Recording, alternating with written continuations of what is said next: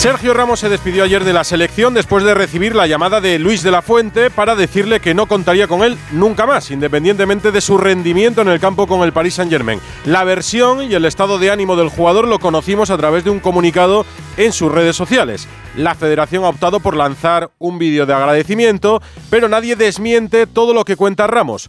Por supuesto que de la Fuente puede tomar las decisiones que crea oportunas. La cuestión es saber si esa decisión es solo suya, si es una indicación de sus superiores o si es algo consensuado. Detalles no explicados. En una información del mundo, hoy, apuntan a que testigos de la conversación hablan de una conversación cordial. ¿Qué testigos? Llamó de la fuente con el altavoz puesto desde una sala de Las Rozas, que tampoco sería extraño, porque ya sabíamos que en la federación se grabaron llamadas bastante más importantes. ¿Por qué esa llamada no la hizo Albert Luque? Preguntas que irán teniendo seguro respuesta con el paso del tiempo. Lo que hemos sabido hoy es que la Federación Española da por hecha la nacionalización de Lenormand, el central francés de la Real Sociedad para jugar con España, Íñigo Taberna. Muy buenas, Edu. Al parecer, el jugador de la Real habría cambiado de opinión. Hasta hace poco siempre había señalado su deseo de jugar con Francia, pero ante la ausencia de la llamada por parte de Champ, Lenormand habría decidido activar la opción para poder jugar con España en caso de que fuera llamado por De La Fuente. Por eso habría iniciado el proceso para obtener la nacionalidad española. Para conseguirla, necesitaría un permiso especial por parte del CSD, ya que Lenormand llegó a la Real en 2016, mientras que el requisito necesario para poder adquirir la nacionalidad española es residir por lo menos 10 años en el territorio español de manera legal y continuada. Vaya, pues fíjate que si en un momento nos viéramos apretados sin delanteros, con estos requisitos no podríamos nacionalizar, digo, a, a Erling Haaland. Es una pena, pero ya por nacionalizar. Otra noticia llamativa de este viernes, el exárbitro de primera Estrada Fernández, catalán, que ahora actúa como árbitro específico de VAR, ha presentado una querella contra Enríquez Negreira. Gonzalo Palafox. Así es, Edu, ¿qué tal? Muy buenas. Xavier Estrada Fernández se ha convertido en el primer árbitro en activo en manifestarse sobre el caso Negreira y lo ha hecho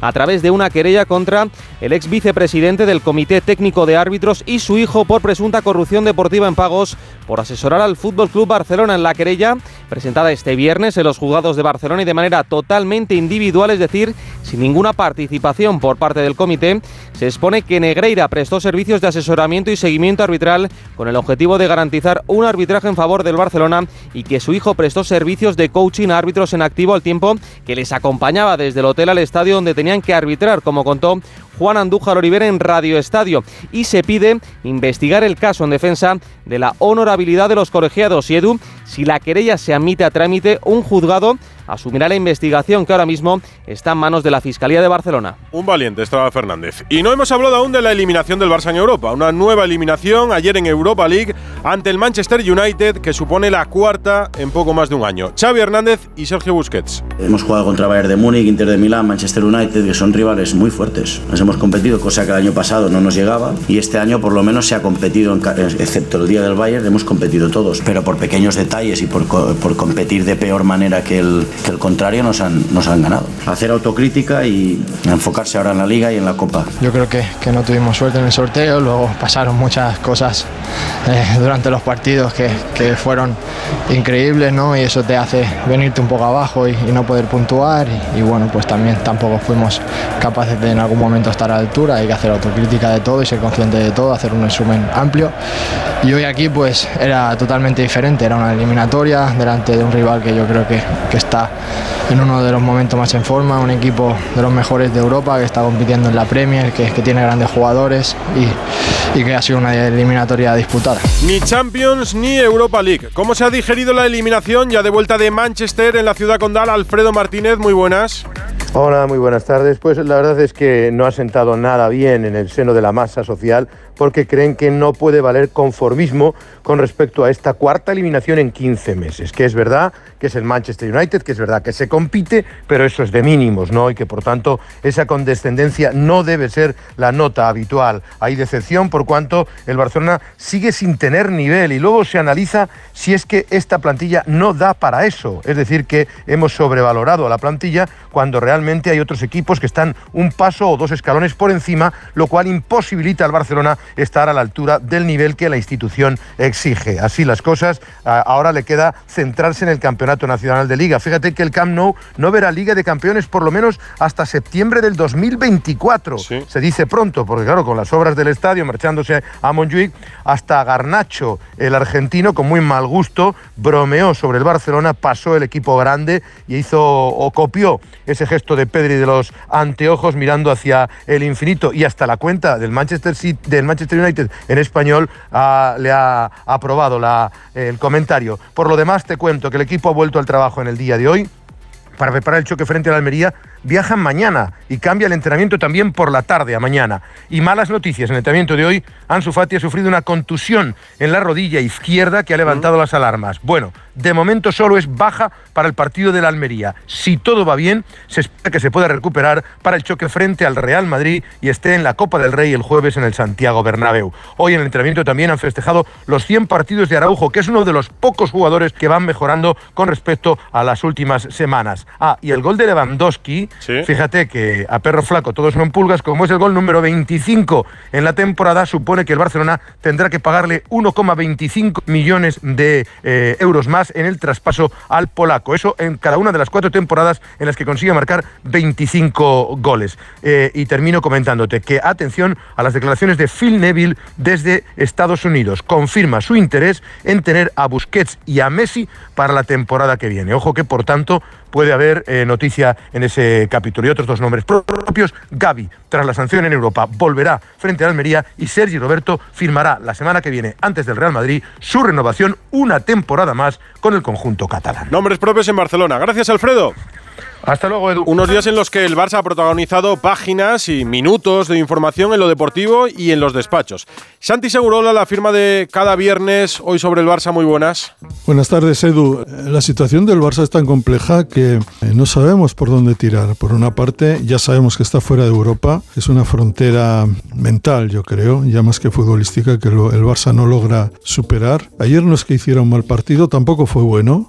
En cualquier caso, por segunda vez cae, no ya en la Copa de Europa, en la Liga de Campeones, cae en la Europa League. Lo hizo frente al Manchester United, no fue un derrumbe como eh, en otras temporadas, en otros estadios, pero da la sensación de que el territorio del Barça es doméstico. Y en términos domésticos es donde está afectadísimo por esta cuestión que yo creo que va creciendo, va creciendo sin que nadie la detenga. Y es, ¿qué pasó? ¿Por qué pasó? ¿Qué es lo que ocurrió? en la relación Enrique Negreira con el Fútbol Club Barcelona, con cuatro presidentes durante 18 años, sin que hasta ahora sepamos nada más que amenaza con tirar de la manta, no sé qué manta, pero se puede interpretar como un chantaje, y unas respuestas muy ambiguas, muy vagas, descarnadas, pero sin ningún contenido verdadero de, de la porta. Yo creo que el daño reputacional al Barça club que se considera más que un club es gravísimo y eh, creo que afecta también a la reputación del fútbol español.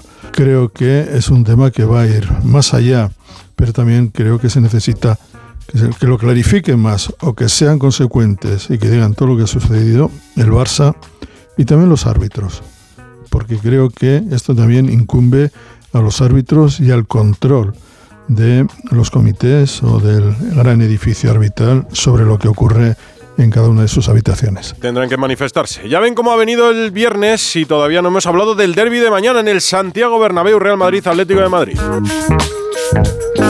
La brújula de Radio Estadio. ¿Qué sentimos cuando algo nos cautiva? lo que sentirás conduciendo el nuevo Peugeot 408, con su sorprendente diseño y un interior con acabados exclusivos. Descubre el lenguaje de la atracción y disfruta de condiciones únicas en las puertas abiertas hasta el 28 de febrero. Hola, soy Félix, árbitro experto en pitar penaltis y fueras de juego. Pero cuando tengo que revisar mi contrato de alquiler, siento que me falta el aire. Por eso soy de legalitas porque sé que con una llamada un experto me ayuda a resolver lo que yo no domino. Hazte ya de legalitas. Y ahora por ser oyente de Onda Cero, y solo si contratas en el 91661, ahórrate un mes el primer año. Legalitas, y sigue con tu vida. Pecado Original, líder en su franja de emisión. Khalid me ha echado de casa. Me ha tendido una trampa. De lunes a viernes a las cinco y media de la tarde. Espera que me recupere. Les daré una buena lección. Nuevos capítulos de Pecado Original. Y después se acerca el final de Tierra Amarga en Antena 3. Ya disponible en A3 Player Premium. ¡Vigor, gor, gor, gor, gor, gor, gor! Toma Energisil Vigor. Energisil con maca contribuye a estimular el deseo sexual. Recuerda, energía masculina, Energisil Vigor. Con viajes el corte inglés y Tour Mundial, asómate al verano. Adelanta tu reserva para disfrutar de grandes ventajas y de los mejores destinos con Fastpack Islas Canarias y Baleares, con vuelos desde tu ciudad, traslados y precios finales. Y además, Fastpack Caribe y Tour Mundial Premium, sin gastos de cancelación y con hasta 500 euros de regalo en cupón del corte inglés. En Onda Cero, las entrevistas y declaraciones que han marcado la semana informativa. José Borrell, alto representante de la Unión Europea para la política exterior, cuando escucha usted a un partido recriminarle a los gobiernos europeos que no estén apostando por la negociación, ¿qué se le pasa por la cabeza? No es excluyente armar a Ucrania con buscar soluciones para parar la guerra. Ministra de Política Territorial y la portavoz del Gobierno de España, Isabel Rodríguez. A veces uno tiene la impresión de que cuando ustedes se sientan en la mesa de Consejo de Ministros no se dirigen la palabra. En el ámbito familiar y personal, cuando uno tiene una discrepancia trata de no contarlo hacia afuera, ¿no? Y creo que eso estaría también muy bien que lo hiciéramos en la coalición, no lo practicamos mucho. Ministra de Defensa, Margarita Robles, ¿qué es una paz justa? La paz no es que dejen de disparar las armas, la paz es que haya respeto a los derechos humanos. Te mereces esta radio. Onda Cero, tu radio. ¿Estás preocupado por tu colesterol? Toma citesterol. Una cápsula al día de citesterol con berberis ayuda a mantener los niveles normales de colesterol. Recuerda, citesterol. Consulta a tu farmacéutico o dietista. La brújula de Radio Estadio. Edu Pidal. Seis y media, Real Madrid, Atlético de Madrid, derby madrileño en el Santiago Bernabéu. Última hora de los de Ancelotti que ha hablado esta mañana. Fernando Burgos, buenas tardes. Buenas tardes, un Madrid que llega lanzado en un gran momento, cinco victorias consecutivas en esos, en esos cinco últimos partidos, ha marcado 20 goles, hay de todo tipo, competiciones del Mundial de Clubes, en la Liga, el otro día en la Champions le hizo 5 al Liverpool, que no se lo había hecho nadie en toda la historia de, de Anfield. Llega lanzado, sí, se puede decir así, pero sin Mendy, que ya lleva mes y medio lesionado, sin Álava, casi mejor porque su estado de forma no estaba siendo bueno, y sin Rodrigo Goes, que esta temporada le tenía tomada la medida al Atlético de Madrid, puesto que en los dos derbis anteriores, en Liga y en Copa, el de Copa el 26 de enero, hace eh, menos de un mes. En los dos abrió el marcador para el Real Madrid. En el de Copa llevó al Madrid a la prórroga, donde luego Benzema y Vinicius se clasificaron, clasificaron al equipo blanco para las semifinales. Son las tres bajas, vuelve Chuamení, vamos a ver cómo está Tony Cross, los dos para ser titulares ha dicho Ancelotti y con una sola duda, porque el portero va a ser Courtois, en defensa confirmación absoluta Carvajal, Militao, Rudiger y Nacho. Medio campo, yo creo que son seguros Camavinga y Cross. La única duda que tengo yo, o Chuameni o Luca Modric. Y arriba, Fede Valverde, Benzema y Vinicius Junior. Sí, ha confirmado Carlo Ancelotti que el lateral izquierdo va a ser Nacho. Y ha hablado de Nacho, que el otro día se marcó un soberano partido en Anfield. Le elogió hasta Jürgen Klopp y hoy esos elogios han sido por parte de Ancelotti recordando lo que está siendo, lo que fue al principio una temporada complicada para el canterano que está a las puertas o no, quién sabe, de renovar, porque termina el contrato el próximo 30 de junio.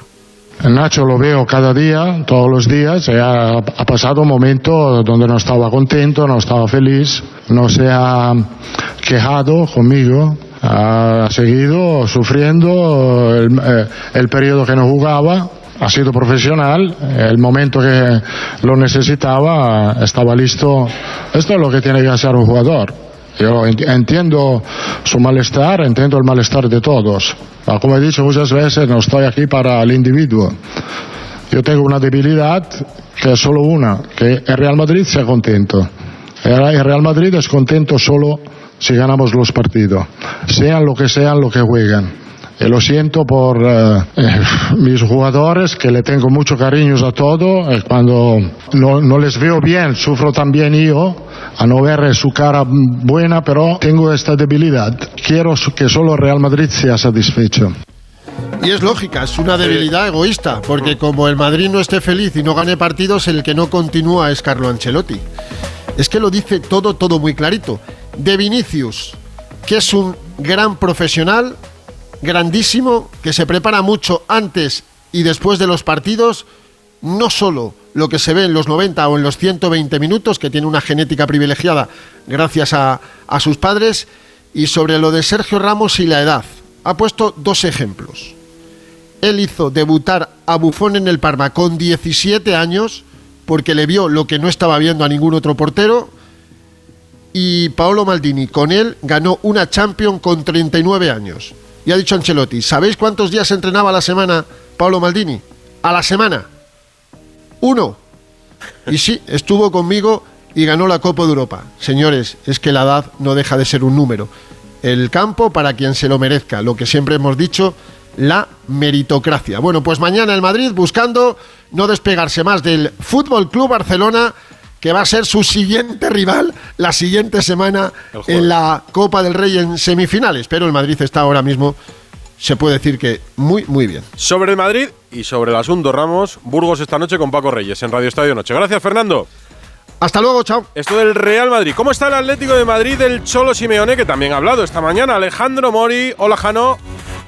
Hola Edu, ¿qué tal? Bueno, pues bien, viene bien en los últimos partidos en Liga, eh, los últimos seis encuentros, cuatro victorias, dos empates. Yo creo que después del Mundial todo el mundo está viendo una clara mejoría en los resultados y en el fútbol que practica el conjunto rojiblanco, que se concentra en unos minutos a las nueve de la noche de cara a ese partido con una lista de 19 convocados, todos del primer eh, equipo, con tres bajas, la de Reguilón y Rodrigo de Paul por lesión y la de Condogbia por una sobrecarga. Eh, Morata y Memphis, que han entrado en la convocatoria, entrenaron hoy con absoluta normalidad, pero no parece que ninguno de los dos vaya a estar en el 11 titular. Edu, Simeone, como sabes, y viene siendo habitual, ha probado varias cosas esta semana. ¿eh? Ha jugado 4-4-2, 4-3-3, pero todo apunta, por lo que vimos ayer y por la información que tengo, que puede ser este el equipo que se mira mañana al Real Madrid en el Estadio Santiago Bernabéu. Con Oblak en portería, la defensa Molina, Savic, Hermoso y Reinildo, es decir, Savic volvería al Bernabéu donde fue expulsado y le gana la partida a Jiménez, eso es seguro. En el centro del campo, atención, Coque, Barrios y Saúl, que sería titular. Sí, Coque, Barrios y Saúl, es decir, los tres canteranos Aleti puro en el medio campo.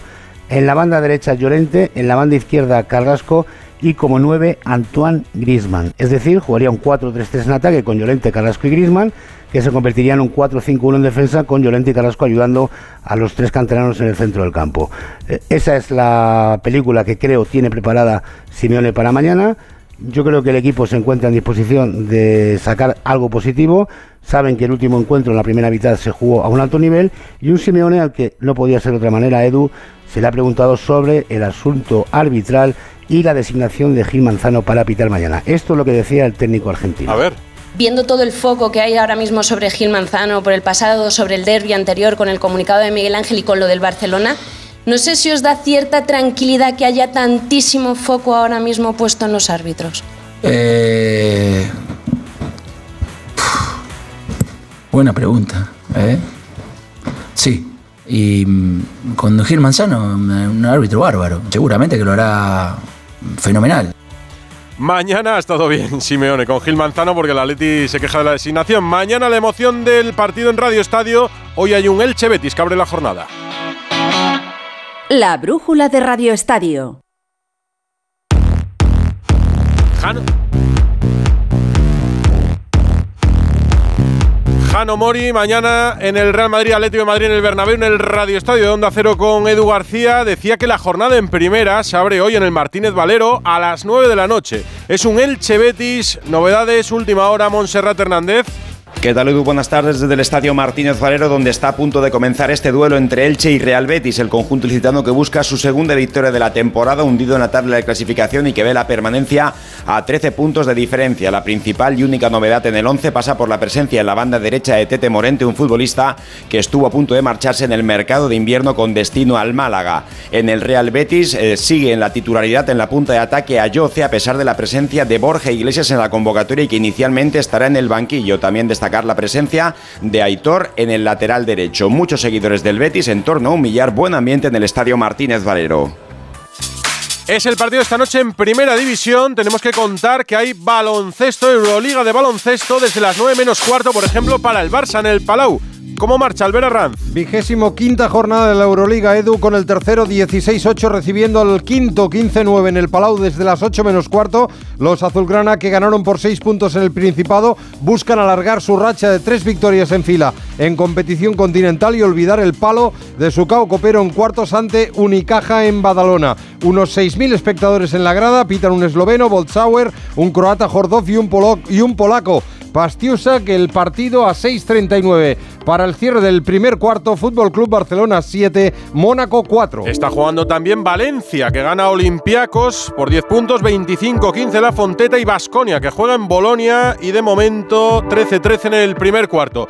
Inicio el repaso a los partidos que se juegan mañana, más allá del derby del Santiago Bernabéu, y empiezo por el de las 9, en Mestalla. Valencia Real Sociedad de los locales, ¿qué contamos, Víctor Yuk? ¿Qué tal? Muy buenas, con un Valencia que afronta el partido de mañana con esa responsabilidad de saber que está en la zona de descenso, pero antes, como los últimos encuentros, habrá también protestas de la afición del Valencia antes del partido. Rubén Baraja sabe que la afición, pese a que va a protestar, va a estar seguro con el equipo. y nuestra gente, nuestro público, la gente que va a ir al partido el, eh, mañana, sabe cuál es la prioridad. Ellos saben que cuando llegue el partido y empiece eh, eh, el, partido, que nosotros necesitamos que estén, que están de- detrás de nosotros. Y yo sé que van a estar. Yo sé que la gente sabe que la prioridad ahora mismo es que el equipo mejore, que salga de la situación en la que está. Después, cuando acabe el partido, la gente se puede manifestar como quiera. Pero del minuto 1 al 95, no hace falta que lo diga yo. La gente ya lo sabe que lo necesitamos.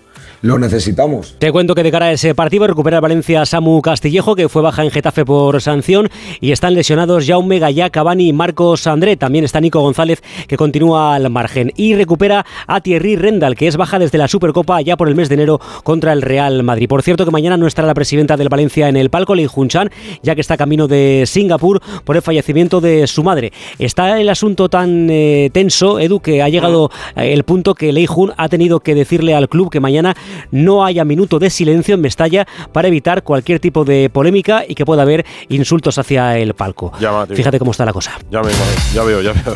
De la Real Sociedad informaba sobre Lenormand, más allá de esto, ¿cómo llega al choque el equipo Íñigo Taberna? Hola, ¿qué tal Edu? La Real buscará mañana una victoria que le permita hacer bueno el punto logrado en la última jornada ante el Celta en Anoeta. Una Real que durante esta temporada está logrando mejores resultados a domicilio que como local. Y Manuel ha convocado a 23 jugadores. Regresan a la lista Pacheco y Golosabel. Y causa baja de última hora, Ander Guevara. El que no va a poder enfrentarse a su ex equipo es David Silva, que sigue lesionado. En la Real esperan poder contar con él de cara a la eliminatoria europea contra la Roma. A las 4 y cuarto, Cádiz, Rayo Vallecano. Los locales aún con el carnaval en marcha. José Antonio Rivas. ¿Qué tal, Edu? Muy buenas. El Cádiz que afronta el partido de mañana frente al Rayo Vallecano con la intención de seguir con la buena imagen que está mostrando en las últimas jornadas y de intentar volver eh, a salir de esa zona de descenso que ya abandonara hace una semana. Para este partido no va a poder contar el Cádiz con Brian Ocampo con molestias en su rodilla y tampoco una semana más eh, con Álvaro Negredo. Por contra, recupera a futbolistas importantes que no estuvieron en el Camp como el Pacha Espino que vuelve tras eh, cumplir sanción y también Sergi Guardiola que incluso podría ser de la partida. Y en el Rayo Vallecano metido en Europa ahora mismo, Raúl Granado. ¿Qué tal, Edu? Buenas tardes. Hasta Cádiz va el Rayo con la intención de tres puntos que le mantengan en esa zona europea y que mantenga vivo el sueño, ¿por qué no?, de estar en Europa la próxima temporada. Para eso, Andón Iraola cuenta con toda la plantilla disponible y, como es habitual, no ofrece convocatoria de manera pública. Por tanto, hasta que no veamos quién se baja de ese avión, no sabremos quién está convocado para este partido, en el que podría ser por fin titular Raúl de Tomás en la punta del ataque. Está listo, está preparado para jugar 90 minutos. Vamos a ver si finalmente le quita el puesto a Sergio Camello. Un rayo que, como siempre, no estará solo. Casi 350 aficionados que se desplazarán hasta la ciudad gaditana con un gran ambiente entre los dos equipos, una gran relación y, por tanto, se espera que sea una fiesta del fútbol. A las 2 de la tarde, Español Mallorca. Novedades de los Pericos, José Agustín Gómez. Muy buenas. Diego Martínez está pendiente de los tocados para confeccionar la alineación de mañana contra el Mallorca. Recordemos que José Luz, César Montes, Calero, Brian Oliván y Dani Gómez han venido recuperándose de problemas físicos durante la semana. Todos menos el último han entrenado hoy con el grupo, pero el técnico españolista no ha podido confirmar cuántos de ellos estarán en el once inicial. Además, en las últimas horas, el canterano Rubén Sánchez ha sufrido molestias y hoy ha trabajado al margen. El objetivo blanqueazul es sumar su segunda victoria consecutiva, después de ganar al colista la pasada jornada y la tercera de la temporada como locales. Diego Martínez ha destacado la dificultad del Mallorca que les va a exigir su mejor versión para conseguir el triunfo. ¿Y del Mallorca, Paco Muñoz? Hola Edu, el Mallorca llega al partido de mañana con la intención de romper la racha negativa lejos de la isla, donde suma cuatro derrotas eh, consecutivas. A pesar de estar en una zona tranquila, el técnico Javier Aguirre quiere cambiar a la dinámica compitiendo en la jornada de mañana. Tiene toda su plantilla disponible el Vasco Aguirre y en principio van a jugar a los mismos. Podría haber algún cambio, pero los eh, habituales de las últimas eh, jornadas, teniendo en cuenta que no hay ausencias por lesión ni por uh, sanción.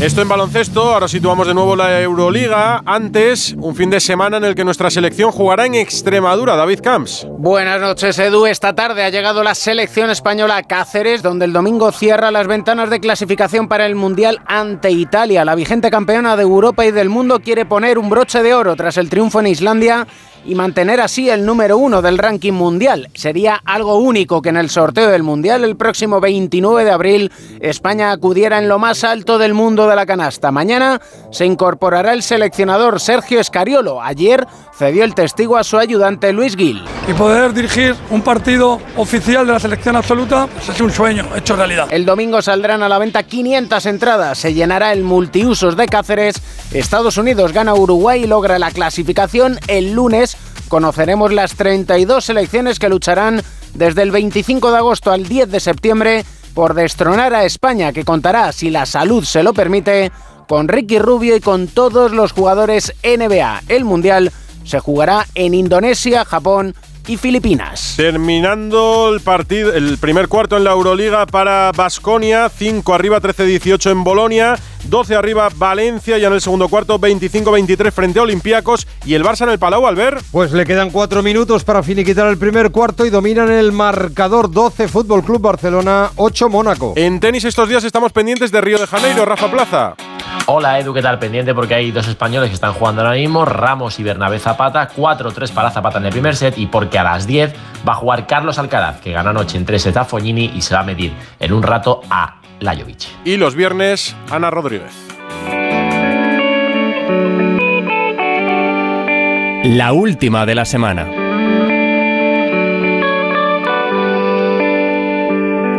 What a drag it is. Mikkel Hansen, para muchos el mejor jugador de balonmano de todos los tiempos, ha anunciado tras ganar el Mundial con su país, con Dinamarca, que tiene que parar, que necesita parar, que deja el deporte temporalmente por estrés. No es un caso aislado, todo lo contrario, cada vez hay más deportistas que hablan sin tapujos de salud mental.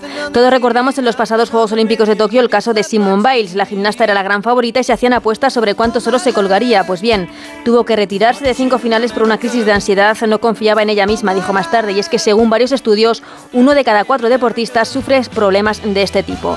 El alto nivel de exigencia, la mala gestión de las expectativas creadas, la frustración y el estar en muchos casos lejos de la familia son los desencadenantes de casos de depresión, ansiedad y desajustes alimenticios, lo que más sufren los deportistas. Son muy pocos los que se atreven a hablar de ello, porque hacerlo, hablar de salud mental, se asocia aún a un signo de debilidad, algo que muchos no pueden permitirse. Por eso es tan importante que grandes estrellas visibilicen y conciencien de que nadie está exento de padecer problemas de este tipo.